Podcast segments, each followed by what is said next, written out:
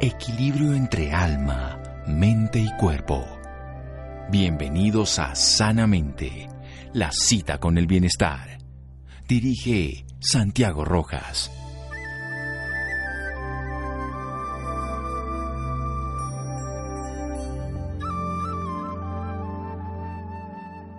Un exterior saludable comienza en tu interior, Robert Urish.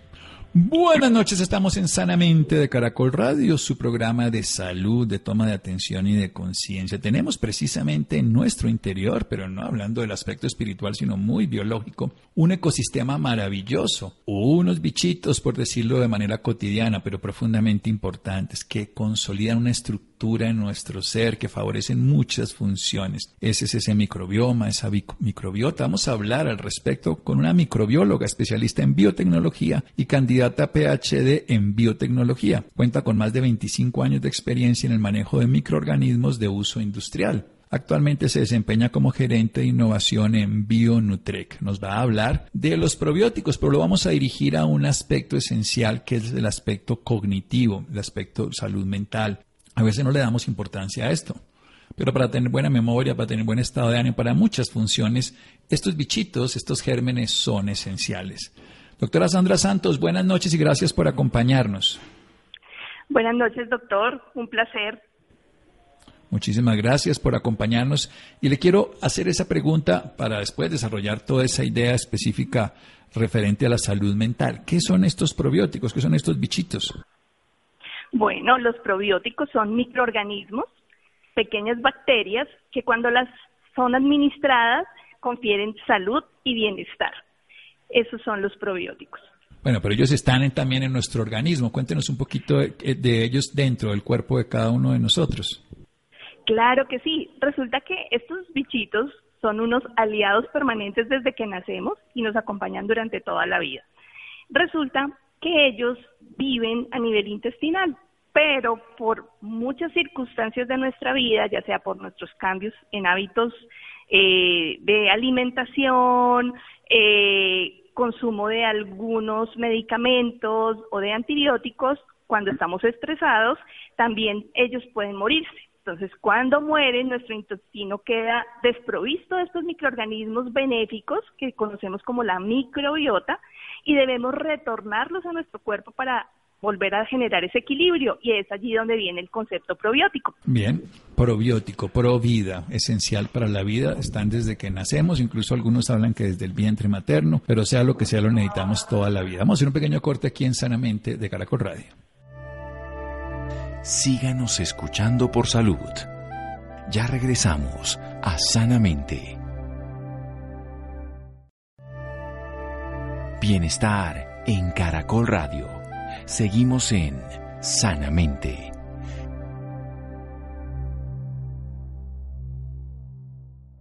Seguimos en Sanamente de Caracol Radio. Sandra Santos, microbióloga, especialista en biotecnología y candidata PhD en biotecnología. Más de 25 años de experiencia en el manejo de microorganismos de uso industrial. Se desempeña ahora como gerente de innovación de Bionutrec.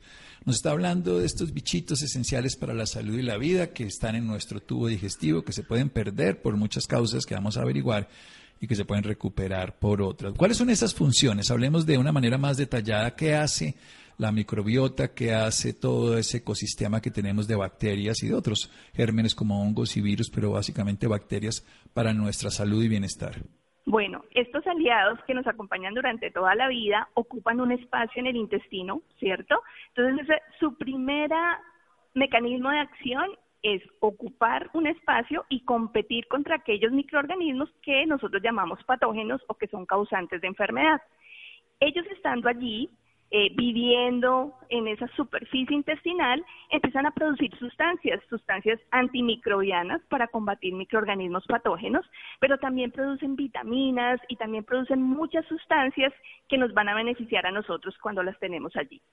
Y a través de esa acción que tienen ellos a nivel intestinal, se genera como consecuencia un equilibrio y un bienestar, ya que el sistema gastrointestinal está en una conexión eh, permanente con otros sistemas. Entonces hablamos de una conexión eh, pulmón, eh, sistema gastrointestinal, hablamos de una conexión intestino-cerebro y otras conexiones que se dan con otros sistemas. Entonces, una consecuencia de tener una buena microbiota es un equilibrio y una, un bienestar general en todos nuestros sistemas. Bien, esto me parece fundamental, esa correlación de un sistema integrado. Ellas ocupan su espacio, compiten con los patógenos, o sea, sacan a los cuatreros, a los sediciosos, son campesinos de nuestro ecosistema que mantienen ese orden, que además de que alejan a los otros, también nos producen sustancias como los nutrientes que vamos a absorber. Cuéntanos un poquito más de cómo es la vida de ellos en el tubo digestivo, cómo sería ese tubo de, digestivo saludable para que ellos pudieran vivir allí. Bueno, eh, el sistema digestivo tiene el intestino, intestino grueso, intestino delgado, allí es donde habitan estos microorganismos benéficos.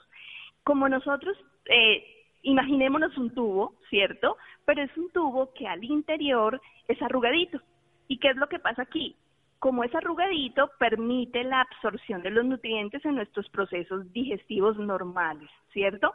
Pero resulta que ellos allí ocupan todo ese espacio y entonces, estando allí en ese espacio, son capaces de interactuar con nosotros permanentemente. Entonces, allí hay una serie de comunicación con nuestras células de nutrición además, nosotros nos nutrimos de algunas cosas que hacen estos microorganismos benéficos, pero ellos también se nutren del producto de nuestra digestión. Entonces son, hacemos una simbiosis perfecta donde vamos a estar allí conviviendo permanentemente con estos microorganismos. Entonces lo que buscamos con los probióticos es que siempre haya una buena población de estos microorganismos benéficos que siempre se estén reponiendo de aquellos que se han muerto por todas esas condiciones que les he contado, el estrés, una mala alimentación, consumo de eh, antibióticos porque los debemos tomar porque sufrimos de alguna infección o algo así, pero pues allí mueren los buenos y mueren los malos, entonces debemos estarles retornando permanentemente estos microorganismos benéficos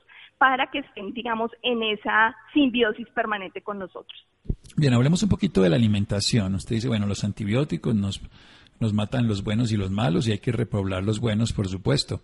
Eso tiene todo un sentido. En esos sitios donde se quedan ellos nos favorecen la absorción de nutrientes, la eliminación de tóxicos. Bueno, las funciones de la microbiota son eternamente importantes. Cada vez la ciencia encuentra más. Pero ¿cuál sería la nutrición que le haría bien y le haría mal a nuestros queridos comensales? Bueno, ¿qué les hace bien a nuestros a nuestros aliados eh, una nutrición rica en vitaminas, en minerales, así como nuestras células necesitan nutrirse de, esos, de esas sustancias, estos microorganismos también. Entonces, si nosotros nos alimentamos bien, también estamos alimentando a nuestra microbiota, ¿sí? Entonces, eso es fundamental. Y lo otro es el consumo de algunas fibras, conocidas como fibras prebióticas, que son alimento directo para estos microorganismos benéficos. Entonces, cuando tenemos un compuestos o productos o alimentos o suplementos que están compuestos de probióticos y también de prebióticos, pues tenemos la combinación perfecta porque están los microorganismos, pero también esos nutrientes especiales que solamente benefician a estos microorganismos que son los que nos acompañan todo el tiempo. Bueno, hoy hablamos en las empresas de colaboradores. Estos en nuestra empresa biológica son colaboradores indiscutibles, indispensables, insustituibles. Entonces, hablemos un poquito de esos prebióticos, que son los alimentos para los probióticos, que son los gérmenes.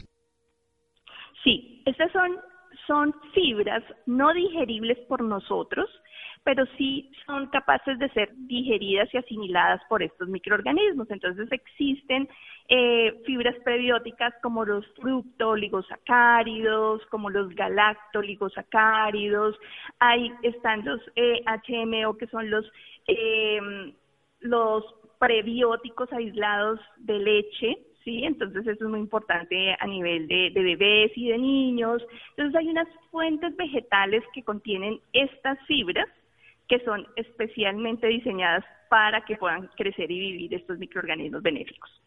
Les damos una comida selectiva, que ellos son lo que necesitan.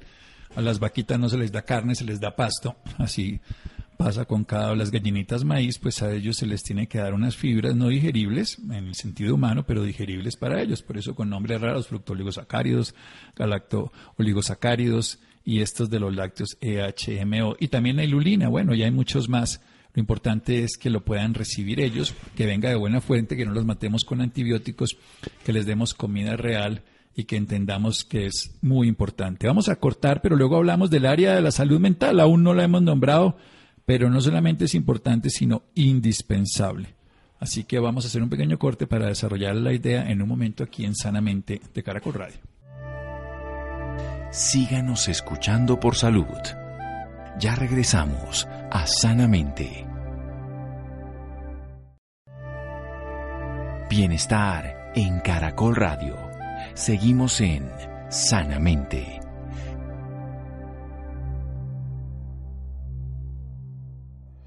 Seguimos en Sanamente de Caracol Radio, su programa de salud. Sandra Santos, microbióloga especialista en biotecnología y candidata a PhD en biotecnología. Ya 25 años dedicada al manejo de microorganismos de uso industrial. Se desempeña hoy en día como gerente de innovación en Bionutrec. Nos está hablando de los nutrientes, en este caso nos está hablando de unas fibras no digeribles para poder ayudar a nuestra microbiota. Nos ha hablado de la importancia de la microbiota que ocupan un espacio en el tubo digestivo que compiten en ese espacio con los patógenos, o sea, con los gérmenes que nos harían daño, los que llamaríamos infecciosos, que nos harían alteraciones no solamente inmunológicas, sino nos harían afectaciones mucho más graves. Desde una perspectiva práctica, son causantes de muchos trastornos de salud, pero también nos ayudan al vivir allí a producir sustancias que afectan favorablemente la salud, vitaminas, enzimas, minerales, hacen, pues no las producen, pero hacen ese metabolismo posible y utilizable por el organismo. Y hay algo fundamental, tienen conexión también, el tubo digestivo tiene conexión, hay un eje muy conocido que es el del intestino-cerebro, donde sabemos cómo todos estos neurotransmisores tienen que ver con la producción de ellos, todos estos comensales, todos estos colaboradores que tenemos en el tubo digestivo, así que no son algo menor, sino de mayor cuantía, y también con otros órganos, incluso con la piel, se sabe hoy, también con el pulmón, en fin, con todos los órganos y sistemas. Pero pasemos a hablar de la salud mental. Eso es lo que quiero que usted nos cuente, doctora Sandra Santos, microbióloga, sobre cómo estos probióticos, cómo estos gérmenes nos van a ayudar a tener mejor salud mental. Bueno, resulta que ha nacido una, una nueva área de estudio en las neurociencias y se acuña el técnico el término psicobióticos.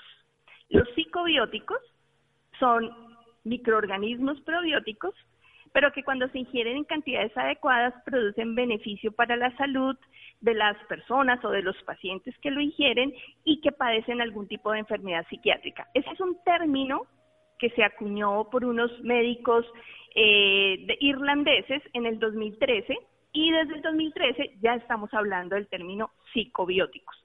¿Y qué es lo que ocurre? Resulta que con esa conexión intestino-cerebro, entonces tenemos una vía libre, digamos que tenemos una gran autopista para que haya una comunicación, ¿cierto? No quiere decir que estos microorganismos viajen el cerebro, simplemente que ellos desde el intestino empiezan a secretar o a producir sustancias, señales que están directamente conectadas con el cerebro. ¿Y qué es lo que pasa? Y lo hemos vivido en nuestro día, en nuestro día a día, que a veces estamos nerviosos, estamos muy asustados, sufrimos algún eh, susto fuerte y enseguida nos duele el estómago, a veces nos da diarrea, náuseas. Eso tiene que ver con esa conexión. Y también se ha encontrado que con algunos, eh, algunas enfermedades de salud mental, desde algo muy común a nosotros como es el estrés y la ansiedad, ¿cierto? hasta enfermedades eh, delicadas del sistema nervioso central, como es eh, la enfermedad de Parkinson o el Alzheimer, se ha encontrado que la calidad de esa microbiota, de esa población, esa comunidad que siempre nos acompaña, cambia cuando tenemos este tipo de trastornos o este tipo de enfermedades del sistema nervioso central. Entonces, esos microorganismos benéficos que nos ayudan, se ven disminuidos en sus proporciones, en sus cantidades y en su calidad en estos episodios. Entonces, cuando administramos probióticos, se, se han evidenciado estudios donde esos síntomas de ansiedad, de depresión y algunos síntomas relacionados con afección gastrointestinal en estos episodios o en estas enfermedades como el Parkinson y el Alzheimer, esos síntomas se ven reducidos con el consumo de microorganismos benéficos. Entonces hay una relación directa entre el cerebro, esas afecciones y nuestro sistema gastrointestinal y qué y la calidad de ese micro, de esa microbiota, qué tan de buena calidad es y cómo se ve el efecto en esos síntomas de enfermedades eh, mentales. Bueno, además que se sabe algo que es muy importante y es que personas longevas y saludables tienen una variedad muy importante y una calidad de microbiota ideal. O sea que no es algo casual y ahora nos está contando que esta psicobióticos, esta psicobiota, por decirlo así, tiene una relación con salud cuando está en buen estado, salud cognitiva, neurológica, mental y también por el contrario, cuando estamos enfermos tenemos es la alteración contraria, tenemos una mala calidad de este tipo de sustancias. Hablemos de algo fundamental, de ¿Cómo, desde niños, desde la lactancia, cuéntenos un poco, podemos ayudar a esta microbiota que nos va a servir para el resto de la vida? Sí, em, cuando nacemos, nuestro primer contacto con estos probióticos son a través de la mamá. Entonces, cuando un niño nace eh, por parto natural, y ya hay estudios que lo comprueban, adquiere una microbiota rápidamente y empieza a tener y adquirir esa microbiota y a reducir la incidencia de enfermedades gastrointestinales como cólicos, diarreas y dolor, digamos, estomacal. Cuando los niños nacen por eh, cesárea, ellos no tienen esa, digamos, e-, ese beneficio de adquirir estos microorganismos, entonces hay mayor probabilidad de tener o de ser presa fácil de alguna infección gastrointestinal y de sufrir de estas eh, afecciones gastrointestinales. Entonces, desde que nacen, desde que nacemos, ahí es donde ya debemos empezar a trabajar en cómo a través de la alimentación, de la nutrición y de la suplementación podemos mantener nuestra microbiota en óptimas condiciones volver a retornarla cuando por algún efecto la perdemos y entonces allí es donde la nutrición se vuelve muy importante, la nutrición y la suplementación. Nutrición y suplementación, porque a veces necesitamos dar algo más que simplemente nos lo dan los alimentos. Volvamos a recordar que ellos requieren una fibra especializada que, pues obviamente, cuando se da, pues van a tener mejor capacidad de recibirla. Muy bien, hablemos un poquito de, de esa suplementación. Entonces usted habla de FOS, de EHMO, de GOS, bueno, con otros nombres raros, inulina. Cuéntenos eso un poco más al respecto, doctora Sandra. Bueno, como, como hablamos de la suplementación, tanto esas fibras prebióticas como estos microorganismos probióticos no habitan normalmente en los alimentos. ¿cierto? Por eso es importante la suplementación. O sea, a través de la nutrición obtenemos esos nutrientes como vitaminas, minerales, carbohidratos, que nos van a ayudar a nutrirnos y a nutrir a nuestra microbiota. Pero cuando se pierden estos microorganismos, debemos suplementarlos a través de eh, otras fuentes, ¿no? Porque no hay alimentos naturales que contengan estos microorganismos. Entonces, por eso viene la suplementación. Entonces, podemos adquirir estas fibras prebióticas y estos microorganismos probióticos a, partir de suplementos nutricionales que podemos encontrar en forma en polvos, eh, en formas farmacéuticas como tabletas o como cápsulas, también en polvos granulados, para poder retornar nuevamente estos microorganismos. Sí, en últimas, cuando no los tenemos, los tenemos que importar, como le pasa a muchos territorios que no tienen ciertas frutas, ciertas verduras, ciertos nutrientes, pues bueno, esa es la ventaja hoy de todas estas posibilidades. ¿Cuál es la evolución entonces nos contaba en la salud neurológica también, en la salud un poco mental, afectiva, emotiva de todos estos pacientes que, que pueden tomar estas suplementaciones? Sí, hay algo importante y es que, por ejemplo, los neurotransmisores, que son esas señales, esas sustancias que se producen y que viajan a través de esa gran autopista que llamamos el eje intestino-cerebro, ¿cierto? Hay uno que es podemos llamarlo, que es como el, el neurotransmisor antidepresivo por excelencia, que es la serotonina, resulta que en el tracto gastrointestinal se produce el 90% de esa serotonina que viaja a través de todo nuestro cuerpo y nos genera bienestar y, eh, digamos, todo lo contrario a la depresión, ¿no? Nos mantiene tranquilos, nos mantiene de buen ánimo, ¿cierto? Y también estos microorganismos, como los lactobacilos y las bifidobacterias, producen serotonina también, o sea, además de nuestras células, también estos microorganismos benéficos producen esa serotonina. Entonces, estas, estos neurotransmisores son los encargados de controlar, digamos, nuestras eh, funciones biológicas ¿cierto? Y especialmente el estado de ánimo, el sueño, el apetito y la cognición. Entonces, ese equilibrio es el necesario para que nosotros sintamos tranquilidad, para que nos sintamos eh, cómodos, tranquilos y podamos tener una vida sana y, y saludable además.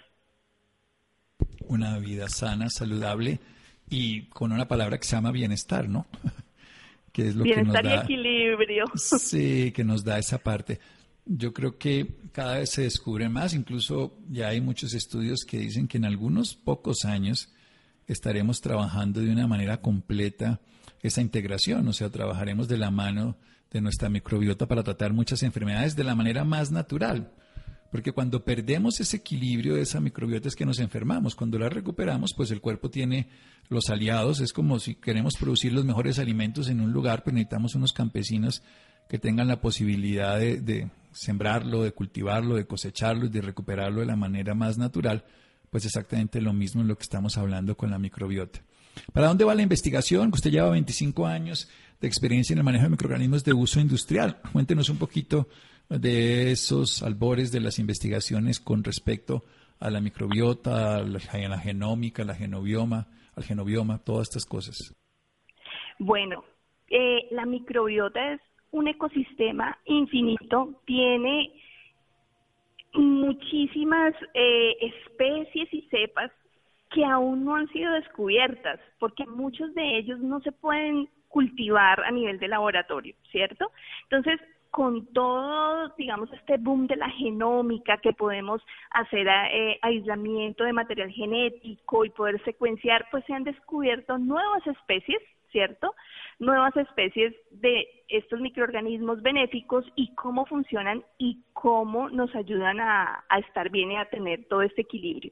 Entonces, la investigación está enfocada en descubrir todas estas propiedades, en descubrir muchas más cepas y muchas más bacterias y microorganismos que hacen parte de la microbiota para entender cómo funciona y cómo nos ayuda a generar ese equilibrio y ese bienestar en general. Entonces, eh, toda la era genómica está dando grandes avances frente a lo que es la microbiota, el microbioma y cómo es ese aliado, estos microorganismos se vuelven nuestros aliados y casi que nuestros acompañantes durante toda la vida. Allí es uno de los campos de acción más importantes. Y el otro es, conociendo estos nuevos microorganismos, eh, generar, generar mayor información y mayores, digamos, alternativas de eh, bacterias que se puedan utilizar industrialmente para hacer desarrollo de alimentos y de suplementos a base de probióticos. Bien, entonces una, sí, una línea de investigación de todo lo que pueden hacer en ese genobioma y por el otro lado, entonces, cómo se pueden nutrir estos bichitos de una manera saludable y ayudarse con la industria. Y una cosa fundamental, que tan bien son asimilables, que tan fáciles son de consumirse, de tolerarse desde el punto de vista cuando se consumen. O sea, hay intolerancias, hay dificultades, como pasa con muchos otros, como fármacos o algo así. Para nada, porque resulta que los probióticos, el origen de los probióticos es la microbiota, ¿no? Entonces son microorganismos que siempre están con nosotros. Cuando los perdemos los adquirimos nuevamente a través de los probióticos, entonces su origen es natural, su origen es de la microbiota de las personas saludables, que luego por metodologías industriales se vuelve una materia prima y luego se vuelve un suplemento como un alimento. Entonces son microorganismos que siempre han convivido con nosotros. Cuando nosotros los consumimos, ellos llegan a nivel intestinal y como les contaba que ocupan un espacio, pues lo que no ocupa un espacio sale.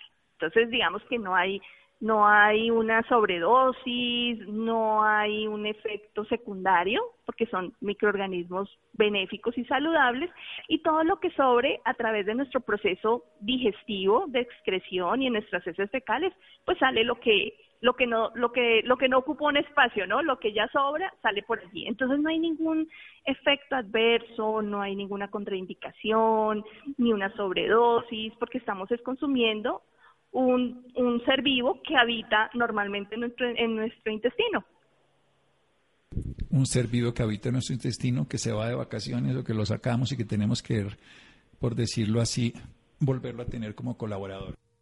Pasa con otros fármacos, o sea, no solamente los antibióticos, sino también los anticonceptivos, los anti cualquier tipo de sustancia que genere alguna acción antibiótica en el sentido de vida, no solamente de matarlos.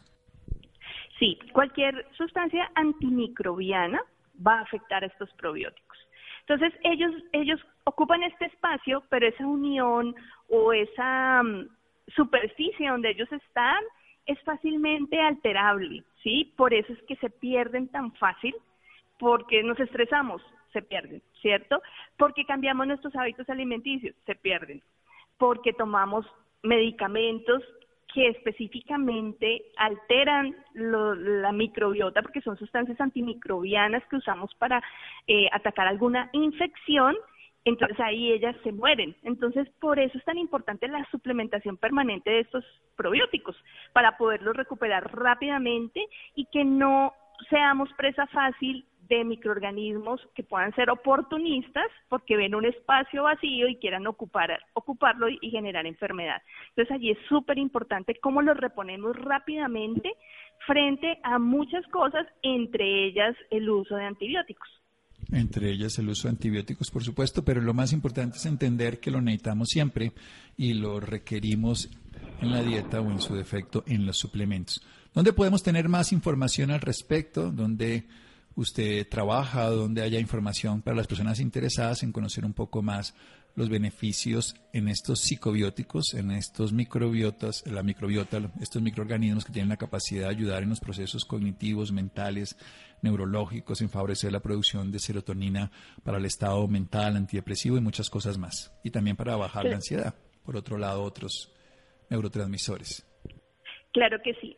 Eh, ustedes nos pueden seguir a nosotros en nuestra página de Bionutrec y también nos pueden seguir en redes sociales, arroba Bionutrec, y allí podemos encontrar información sobre los probióticos, información sobre los suplementos y también muchos consejos para la salud, porque debemos recordar que es fundamental nuestros hábitos saludables, alimentación, ejercicio, agua y una suplementación adecuada para poderle dar todo lo que necesitan a estos acompañantes interesantes que son los microorganismos que hacen parte de la microbiota.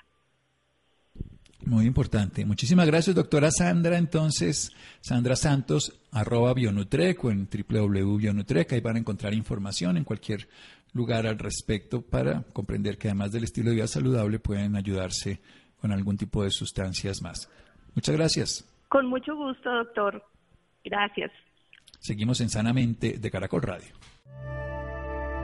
Síganos escuchando por salud. Ya regresamos a Sanamente.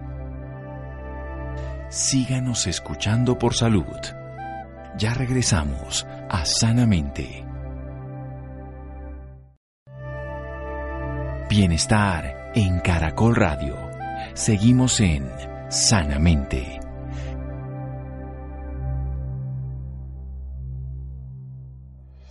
Seguimos en Sanamente de Caracol Radio. Conozcamos que el 70% de pacientes terminales o con dolores crónicos mueren en condiciones de sufrimiento por falta de cuidados paliativos. Vamos al otro extremo de la vida y esto es muy doloroso. Querida Nidia Cristina, por favor. Muy buenas noches, doctor Santiago, y a todas las personas que se encuentran esta noche con nosotros.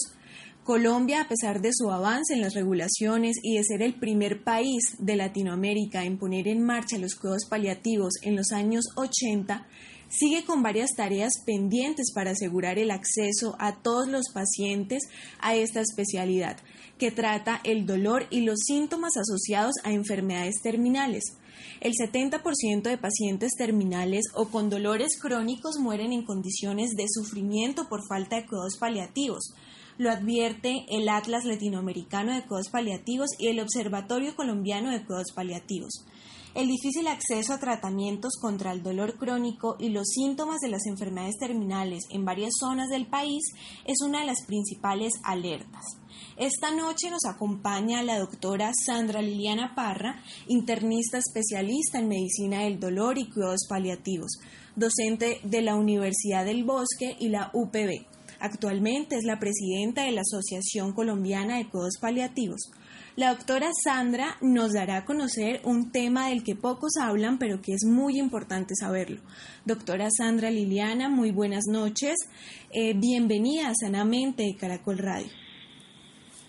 Hola, muy buenas noches. Muchísimas gracias por la invitación. Eh, y gracias por poder tener este espacio para poder hablar de este tema tan importante.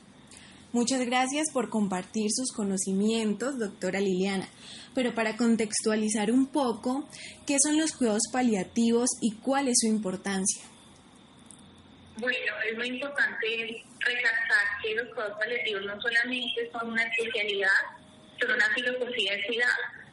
Los cuidados paliativos es, es aquella atención integral, multidisciplinaria, donde vamos a tratar eh, al paciente y a su familia controlando síntomas y también aliviando todas las dimensiones del paciente, es decir, teniendo una valoración multidisciplinaria desde las dimensiones física, espiritual, em, psicológica y familiar o social.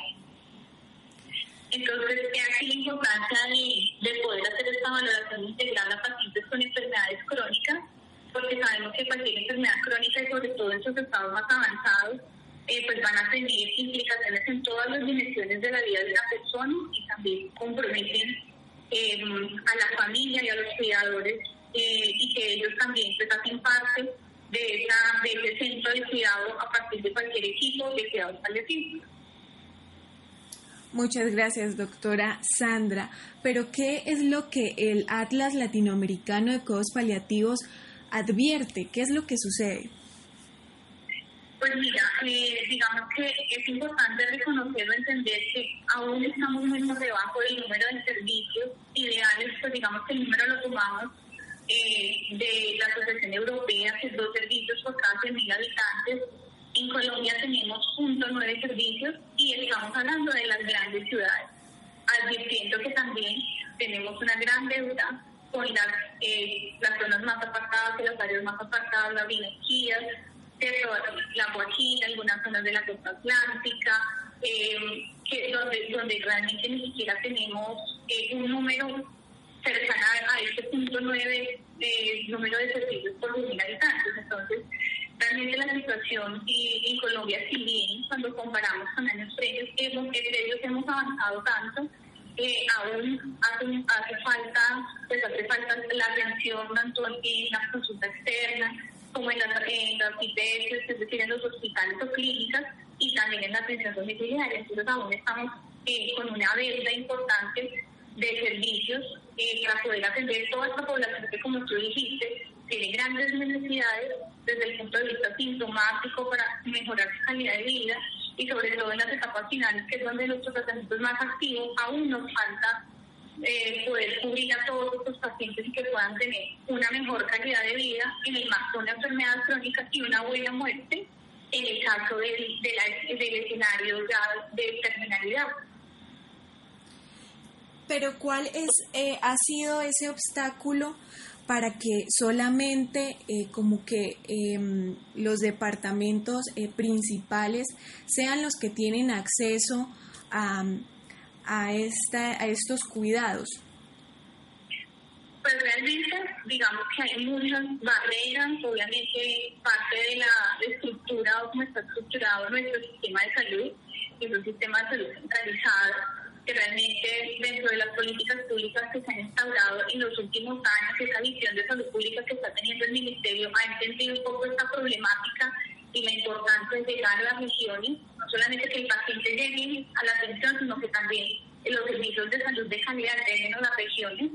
Eh, pero digamos que esto es todo un cambio de política institucional y de estructura, parte de ahí un poco, obviamente también tiene que ver con las estructuras de las IPS, eh, con que tantas, eh, digamos, entidades tengan las EPS y las diferentes eh, regiones, porque obviamente pues primero tiene que haber una cobertura de la TS, debe haber una TS que garantice este servicio y también obviamente hay algunas otras barreras como, como la importancia que las EPS reconozcan que deben tener profesionales de todo paliativo dentro de su staff, dentro de su, digamos, de su parrilla de especialistas. Eh, también algunas IPS, esto también ha venido cambiando, van a ir entendiendo la importancia de esta atención multidisciplinaria dentro de las instituciones. Entonces, obviamente, hay muchos factores, es decir, a todo nivel hay situaciones que limitan o que generan estas barreras y que estamos identificando. Eh, el Observatorio Colombiano de Trabajo Paliativo ha hecho un trabajo muy importante en identificar estas barreras eh, reconociendo como todas estas, eh, cada una de estas dificultades en los diferentes ámbitos y en los diferentes eh, actores dentro de, dentro de la atención y la idea también es pues está proyectando un, plan de acción para poder generar que en los próximos años podamos mejorar ampliamente la cobertura y importantísimo la cobertura con calidad. Muchas gracias, eh, doctora Sandra. Em, ¿A qué se debe a qué se debe a que el acceso también a los medicamentos controlados del dolor crónico y de enfermedades terminales en algunas regiones del país sea tan difícil? Bueno, esto también se ha, analizado mucho dentro del observatorio. Se han hecho el observatorio con la Universidad de La Sabana eh, y la Universidad del Bosque han liderado eh, unos talleres relacionados con este acceso a los medicamentos, donde se han observado barreras nuevamente como a todo nivel, ¿cierto? A nivel de la producción nacional que también ha venido, digamos, comparativamente con los previos años previos, ha venido mejorando bastante, pero también hay un tema de gobiernos locales. Eh, sí, digamos que la distribución de estos medicamentos depende directamente de las secretarías de salud regionales. Entonces, eh, dependiendo de las políticas de cada gobierno, esto puede cambiar un poco. Entonces, a veces esa accesibilidad y esos recursos que tienen que haber, porque para eso tiene que haber un recurso, ¿cierto? Eh, a veces no se destinan todos esos recursos, a veces no hay por las profesionales, los profesionales idóneos eh, en cada uno de estos sitios. Entonces, digamos que se han identificado múltiples barreras, también incluso desconocimiento de los médicos que tienen estos medicamentos en su región eh, hay, hay muchas barreras, también otra barrera importante que estamos intentando desde la academia eh, romper la formación en el manejo del dolor desde el pregrado, que ha venido haciendo un trabajo muy fuerte que se ha hecho desde, digamos, desde las universidades, entendiendo la problemática, los especialistas eh, hemos querido como mostrar la importancia que los médicos generales aprendan a manejar dolor, puesto que el dolor es el signo, vital, ¿cierto? y el dolor es importantísimo porque es la principal causa eh, de consulta los servicios de urgencia y, un médico general debe saberlo manejar muy bien. Entonces, todas estas barreras ya se han identificado eh, y digamos que hay estrategias a todo nivel, pero sabemos que el trabajo que viene sigue siendo fuerte y que tiene que haber un compromiso eh, institucional, tiene que haber compromisos desde la academia, también tiene que haber compromisos eh, desde, digamos, las diferentes entidades regionales, entendiendo la importancia de que los pacientes puedan acceder a estos, a estos medicamentos desde su región, esto minimiza costos, que esto favorece el control del dolor y obviamente va a ayudar a que los pacientes tengan mejor calidad de vida, que es al final lo que siempre queremos. Sí, claro, pero hablando un poco de eso de la educación, pues em, debemos educar también a la sociedad, ¿no? Porque pues em, muchas personas no entendemos que el acceso a los codos paliativos no es solamente en etapas terminales de la enfermedad, sino en cualquier momento que lo requiera la persona, precisamente para el mejoramiento de su calidad de vida. ¿Hay alguna campaña o algo que respectivamente se esté realizando para dar a conocer esto? Pues realmente una campaña oficial no hay, hemos venido eh, intentando entrar en los diferentes medios de comunicación eh, como profesionales que trabajamos en este, haciéndole, como empoderando a las personas, haciéndoles entender que el derecho al acceso a los cuidados paliativos es un derecho que está asignado en la ley lo de saber desde el año 2014, que todas las personas con enfermedades crónicas avanzadas que tengan algún grado de sufrimiento relacionado con la salud, es decir, que tengan sufrimiento no solamente físico, sino psicológico, ¿cierto? que tengan, digamos, lo que nosotros llamamos dolor total, una, una situación en que su enfermedad está, está afectando en todas las diferentes esferas de su vida, son personas que tienen la posibilidad tienen el derecho de acceder al cuidado paliativo para mejorar su calidad de vida en cualquier momento de su enfermedad. Eh, es decir, incluso desde el momento del diagnóstico. Muchas veces en las instituciones, obviamente más grandes, eh, nosotros acompañamos a pacientes desde el momento del diagnóstico, acompañamos a los profesionales, a los oncólogos o a los cardiólogos, a los pacientes de enfermedad renal desde el momento inicial eh, también porque obviamente estos diagnósticos son de alto impacto, generan unos cambios en la vida y desde ese momento, en todas las, en todas las trayectorias de enfermedad vamos a acompañar en diferente intensidad con diferentes eh, personas del equipo dependiendo de las necesidades y obviamente si la enfermedad avanza en una situación eh, digamos que más compleja y donde decimos que acerca a la terminalidad, ahí nosotros vamos a acompañar al paciente de una manera más intensa. Claro que sí, siempre pues en el mejoramiento de las personas y de precisamente su calidad de vida. Doctora Sandra, eh, muchísimas gracias.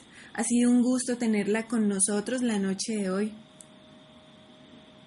Muchísimas gracias a ustedes por la invitación y bueno, también como recordar invitar a las personas a que, a que si realmente no los han enviado un servicio paliativo, eh, soliciten su derecho que siempre verifiquen que las personas que están brindando el servicio sean personas idóneas, eso también es muy importante, eh, y que obviamente recuerden que a pesar de una enfermedad crónica hay maneras de mejorar la calidad de vida y que podamos vivir, eh, digamos, en el marco de una enfermedad crónica con la mejor calidad posible. Claro que sí, tener la certeza que vamos a terminar nuestra vida de una manera plena, y al menos em, conscientes de lo que está sucediendo con nosotros. Muy buenas noches, doctor Santiago, y a nuestros oyentes les deseo una feliz noche. Bueno, Anida Cristina, muchas gracias por la nota. Muy doloroso la carencia de apoyo a un paciente en su fase terminal en toda esa etapa de la muerte. Muchas gracias a Fer, muchas gracias a Iván, Ricardo Bedoya, Yesid Rodríguez. Quédese con una voz en el camino con Ley Martín. Caracol piensa en ti. Buenas noches.